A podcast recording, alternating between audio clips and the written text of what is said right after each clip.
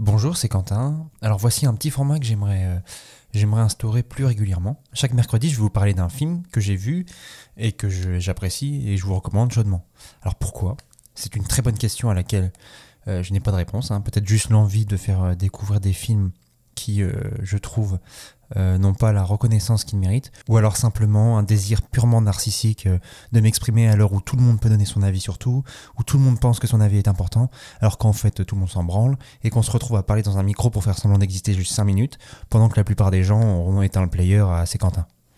Bon, euh, on va dire un peu des deux. Aujourd'hui, je vais vous parler de L'Antre de la Folie de John Carpenter. Bon alors, avant de continuer, il faut savoir que je suis quelqu'un qui a des phases pendant quelques semaines, il y a un truc qui va me passionner, au point que je lise, euh, que je regarde plein de trucs en rapport avec ce sujet. Et en ce moment, ce qui me passionne, c'est Lovecraft. Et là, vous allez me dire, mais mec, je m'en taponne la cafetière de ta vie. Alors d'une part, vous avez raison, et d'autre part, on va rester cordial. Hein. Bref, euh, pour revenir euh, sur le film, et pour faire le lien avec ce que je disais, L'Antre de la Folie, c'est peut-être la meilleure adaptation de Lovecraft, à ceci près que ce n'est pas une adaptation de Lovecraft. Pour ceux qui ne sont pas trop familiers avec euh, Howard Philip Lovecraft, c'est un écrivain qui a publié beaucoup de récits fantastiques et d'horreur, euh, des nouvelles notamment, euh, de la fin des années 10 aux années 30.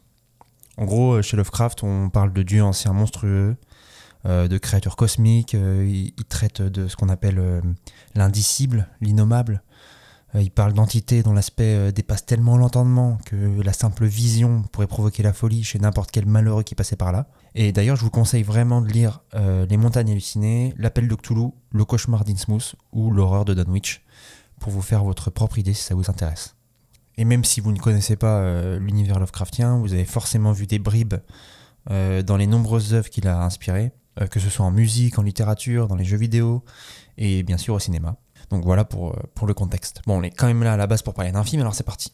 L'antre de la folie, ou In the Mouth of Madness en anglais, pardonnez mon accent, euh, raconte l'histoire d'un détective privé chargé de retrouver euh, un auteur de romans d'épouvante à succès qui s'appelle Sutter Kane. Son enquête l'amène dans la ville plutôt étrange de Hobbs End, où il se passe des trucs pas folichons, pas jojo. Et je vous spoil pas plus. Alors si vous aimez le fantastique, l'épouvante, Lovecraft, Stephen King et les films d'ambiance, ce film, il est fait pour vous. L'angoisse est savamment distillée tout au long du film grâce euh, à une gestion de la tension, à une mise en scène très lancinante et euh, tout en suggestion. Le film est bourré de trouvailles visuelles que je me garde de vous dévoiler évidemment.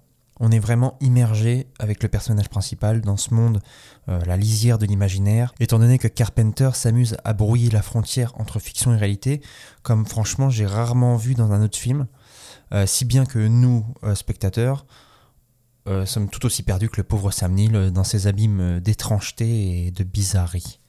C'est sans doute le film ultime sur la folie au sens Lovecraftien du terme, celle qui glace, celle qui hante, euh, celle que nos esprits étriqués de mortels ne peuvent supporter, celle qu'on ne peut pas décrire. Comme dirait l'homme pâle, c'est beau la folie, alors je vous conseille de plonger la tête la première dans son antre, mais évidemment à vos risques et périls.